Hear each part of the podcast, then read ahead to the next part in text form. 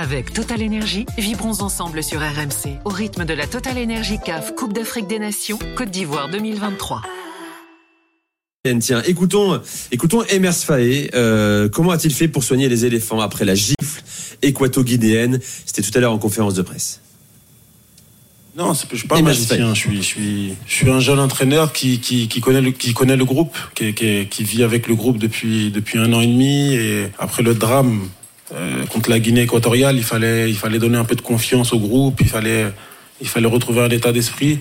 Et étant donné que je connaissais quand même le groupe, j'ai su trouver les mots et, et, les encouragements pour leur redonner un peu de, de, force et leur donner envie de, de, faire mieux parce que ce qu'on avait fait jusque-là, c'était c'était pas digne de, de, la Côte d'Ivoire. Donc j'ai juste eu les mots pour euh, pour leur faire prendre conscience que c'était que c'était des très très bons joueurs et que si on devenait une, une, très bonne équipe, on pouvait on pouvait éliminer n'importe quelle équipe. Tu as sentiment, Mika, que c'est euh, un mec de ta génération, d'ailleurs, Emers Faye. Hein. Oui. Euh, vous êtes la même génération.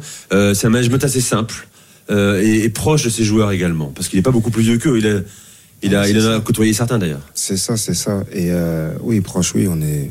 Je, je l'avais dit auparavant, on a joué déjà ensemble oui. à Nice. On est cousins éloignés. Bref, c'est pas, pas le sujet, mais, non, mais oui, c'est ça. C'est un coach qui, euh, qui est très observateur. Emers est très observateur. Et c'est ça, il est proche du groupe. Donc pour moi, c'était la meilleure personne à ce moment-là pour pouvoir, euh, on va dire, combler ce, ce, ce départ-là. Et euh, c'est vrai que où il a été fort, certes, c'est dans comment il a comment dire comment il a pu gérer par la suite, mais où il a été fort, c'est que quand on l'a nommé, on parlait d'Hervé Renard, on parlait d'un tel, un tel, il n'a pas calculé.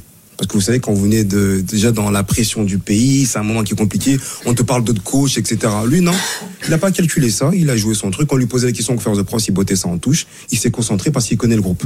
Il connaît le groupe, il connaît les joueurs. Vous savez, quand vous êtes coach adjoint, en tant que joueur, ceux qui jouent pas trop, ils sont proches des coachs adjoints souvent. C'est comme ça dans les groupes. Et voilà, donc il sait ce qui se passe, il a vu de loin, etc. Avec euh, Guy, euh, Guy Domel, qui connaît très bien, qui est venu aussi, qui lui a plus de personnalité, donc il se complète Demel, parfaitement. Faut, faut raconter quand même l'histoire. C'est, mm -hmm. au départ, c'est un consultant ouais, foot, Canal Plus. Ouais. Euh, Canal Plus. Euh, ils adorent ses commentaires, mm -hmm. ils adorent son analyse. Mm -hmm. Viens avec nous à la, à la Fédé. Alors quoi. après, il faut savoir que voilà, et puis aussi, euh, il a coaché les U23 quand MR s'était monté avec euh, le, le, groupe pro, donc ils se connaissent. Il me semble, pour pas dire de bêtises, eux aussi, il me semble qu'ils sont parentés. De, de, de Bref, donc c'est pour dire que voilà, Emers, moi, je, je, il a toujours voulu ça. En plus, il a dit, il a sauté sur l'occasion, donc il va essayer de le faire au mieux. Et pour l'instant, je trouve qu'il gère bien. Et qui gère bien, certes, la gestion en termes tactiques et tout, mais c'est surtout en termes de comment il gère le groupe psychologiquement. C'est ça qui est important parce que oui.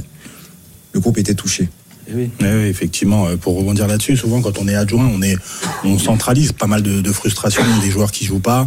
Euh, il y a des. C'est un peu toi le bureau des pleurs, quoi. Exactement. Ouais. Des fois, c'est ou le kiné, ou le kiné, voilà ce que j'allais dire. Voilà, ou l'entraîneur le, adjoint. C'est ça. Et pour le coup, moi, là où je lui tiens mon chapeau, c'est effectivement euh, sur la séquence Hervé Renard où euh, on, on, on, le met euh, devant et derrière il faut qu'il gère euh, une potentielle arrivée de, de quelqu'un qui a été très important pour le pour le pour le football. Parce que là, là il dit, je, en fait, je n'existe pas moi. Voilà, c'est exactement ça. Pas, voilà. Pourtant, il a gardé son cap. Il a il a il a su trouver les mots auprès des joueurs. Moi, j'ai j'ai écouté son discours de, de reprise après cette victoire mmh. contre le contre le Sénégal.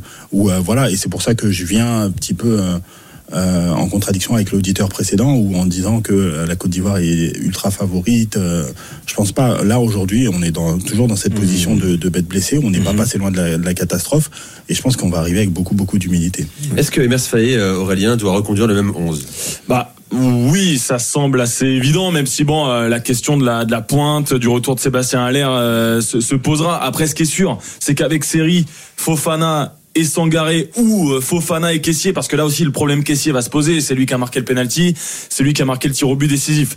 Est-ce que ça veut dire qu'il sera euh, un, un, obligatoire de le titulariser pendant 90 minutes? C'est autre chose mais en tout cas série en point de base pour laisser que ce soit Fofana, Sangaré ou Caissier s'exprimer euh, librement devant ça paraît évident. Kosunu on se demandait pourquoi il jouait pas ça paraît évident de le titulariser euh, en défense. Bon après devant je trouve que c'est encore un peu euh, balbutiant Crasso ou à l'heure maintenant ça va être ça quoi. même Pépé certains le veulent titulariser titulaire. Bon, c'est lui qui obtient le penalty. Euh, bon, je sais pas, il m'a pas non plus. Euh, il peut, peut faire du bien en impact sur les 20 dernières minutes. Quoi, oui, voilà. C'est ça, sur des courses en profondeur avec une défense qui est un petit peu, euh, un petit peu dans le dur physiquement. C'est ce qu'il a apporté contre contre le Sénégal. Mais c'est vrai que on s'est clairement posé la question de savoir pourquoi il y avait des joueurs qui n'avaient pas joué une minute. On mmh. parlait, on parle de Kousounou tout à l'heure, euh, Jean-Michel Seri. Et quand on les a vus euh, étincelants contre contre une équipe du Sénégal qui était sur trois victoires et qui semblait euh, ultra favorite de cette compétition, il y avait un problème autre que mmh. que purement football quoi. après c'est ça, c'est sans le couper, c'est on parle du même 11 potentiel, mais c'est un adversaire différent. Et puis Gradel, il y sera pas, hein, Mika, je pense. Hein. Ouais. Ouais, je pense aussi. C'est un adversaire différent, qui joue de manière différente, dans un contexte totalement différent. Bah, c'est-à-dire que le Mali est beaucoup plus joueur. Ouais. C'est pas le même type. Le Sénégal, ils, ils ont, comment dire, le Sénégal fait preuve normalement de plus de maîtrise, mais là, ils ont mis leur but, ils sont mis derrière, ils ont plus joué. Mm. Donc, ils ont laissé la Côte d'Ivoire jouer. Le Mali, ils sont pas dans cette optique-là. Le Mali joue au ballon. Une équipe très prolifique. Voilà, prolifique, qui joue au ballon, qui devant, ça court, ça bouge. Donc voilà, moi, si je veux parler de changement, certes, Gradel peut-être, mais même le petit Diakité, je trouve qu'il est un peu brouillon. Oui, ah oui, ah oui, clairement. Je trouve que tactiquement, si on regarde beaucoup sur les replis défensifs, c'est pas, c'est pas qu'il a pas la volonté, c'est qu'on il est un peu brouillon, il sait pas où il va, j'ai l'impression des fois. Il est assez audacieux, hein, il va, il tente. Et les pistons maliens, Amari et puis euh, celui qui joue faux pied Sako, attention, ils apportent beaucoup. Donc, tactiquement, je pense qu'ils ont, voilà, il va regarder Emers avec son groupe, son staff. Et voilà. Mais moi, si j'avais un joueur, je parlerais plus du le cas Diakité qui, pour moi, est, par rapport aux autres, est hmm. un petit peu. Mais il apporte une énergie, effectivement. C'est un peu des, Donc, faut savoir, savoir. Euh, il va y avoir une grosse baston euh, au milieu de terrain également. Parce que là, hmm. bon, euh, le Mali, c'est quatre milieux de terrain. face à trois milieux de terrain a priori hein, ivoiriens. Euh, euh, jusqu'à présent, c'était euh, Mohamed Kamara, Idara, Doumbia, Koulibaly. la question, c'est est-ce qu'il va reconduire effectivement Emers Faye, Sangaré, Kessier et Jean-Michel Seri Quel est le meilleur milieu Quel est notre, notre jeu le plus fort entre les deux là? En Côte d'Ivoire? Ah euh, non, entre la entre, bah, sur le papier, euh, on a toujours envie de dire la Côte d'Ivoire, mais euh, ça dépend si c'est le milieu qu'on a vu au premier tour ou le milieu qu'on a vu en huitième de finale. C'est ça. le problème. Parce que Doumbia, il est phénoménal aussi depuis le début de la canne, quoi. Ouais, mais phénoménal, mais... oui, oui, non, non, mais en plus, bah, il avait marqué son quadruplé, son quintuplé ou quadruplé, quadruplé. son quadruplé avec Brest avant, avant d'arriver. Il est en, il est en pleine possession de ses moyens. Mais bah voilà, Fofana, Seco, c'est et en, plus, j'ai envie de dévier un tout petit peu, mais la puissance du stade. Euh, la puissance que le stade a donné à l'équipe. Là, en plus, ça sera à Boaké, ça sera pas à Ebimpe. Moi, j'ai peur en fait pour la demi-finale parce qu'Ebimpe, il y a peut-être des mauvais souvenirs. Il y a une ambiance qui est un peu différente. Le stade est immense. T'es allé à Boaké? ah, Ouais, ouais, ouais. Et le, stade est plus grand qu'à. Il y aura une demi-finale d'ailleurs. Ça sera l'autre, euh, l'autre partie de tableau. Mais c'est un, stade qui est plus grand qu'à Boaké, euh, qu'à Yamoussoukro. Pardon, il y, a, il y a 40 000 spectateurs potentiels. Mais ça reste quand même une, enceinte un peu plus proche que que Ebimpe. Et puis il y a pas tous ces mauvais souvenirs. Et je pense que au-delà d'ailleurs de la tactique, de qui on va mettre la, force vraiment que le, peuple ivoirien a donné à l'équipe sur le terrain. Moi, je pense que ces matchs-là, ça se joue plus finalement dans l'engagement et dans l'envie que sur la tactique pure, parce que il y a, pas eu un rythme de malade. Et, en fait, ça te ça te porte, c'est un truc de fou. C'est ta raison. Alors après, il y a un truc. Euh, les Maliens, pour le coup, là, il va falloir qu'ils soient beaucoup plus tueurs. Ah oui. Je pense qu'ils jouent beaucoup au ballon et ils ne sont pas assez tueurs. Et ça, ça peut leur porter défaut. Et si justement la Côte d'Ivoire arrive à jouer sur ce, cette défaillance-là, moi je vois, voilà, je vois une équipe un peu plus ivoirienne, un peu plus mature. Voilà, c'est un peu plus, euh, voilà. Donc dans ces moments-là, ça va jouer aussi beaucoup. Donc comme tu dis, c'est, il y a certes on joue le ballon tactique technique, mais il y a cette abnégation, c'est comment on va gérer le match, l'atmosphère, etc. Et le défaut des Maliens, c'est un petit peu ça, c'est qu'on en parlait, de chercher leur numéro 9, etc. Donc ils compensent parce que ça court beaucoup. Ça joue au ballon, ça fait circuler, ça se crée des occasions mais ça finit pas. Des fois. Mmh. Donc, à ce niveau-là, là, attention. Bon, ils ont un Senayoko meilleur buteur, hein, à trois buts euh, depuis le début de, la Cannes. Euh, D'ailleurs, une stat aussi, on parle ici en Afrique, euh, en Côte d'Ivoire, d'une malédiction malienne. Je sais pas si tu la connais, euh, mon cher Baki.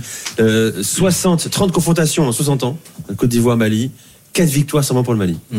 Le Mali n'arrive pas contre la Côte d'Ivoire. Oui, c'est fou. C'est d'autant plus dingue qu'on se retrouve à, cette, à ce niveau de la compétition. Et euh, encore une fois, on a, moi je sens qu'on a quand même peur de, c'est que cette malédiction malienne s'arrête et qu'on on trébuche contre un, adversaire qu'on a toujours dominé dans, dans, dans l'histoire de, de, de, cette, de, ces, de ces confrontations.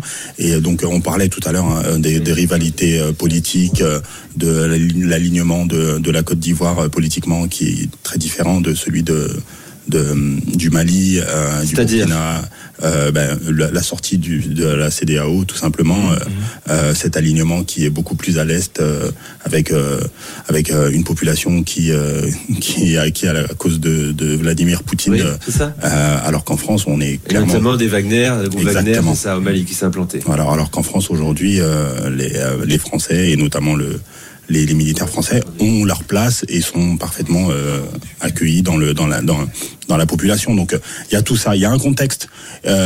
Euh, je, je, je, je, je partage pas les craintes de, de l'auditeur précédent qui disait que euh, qu'il y a qu'il peut y avoir des choses avant le match et après le match.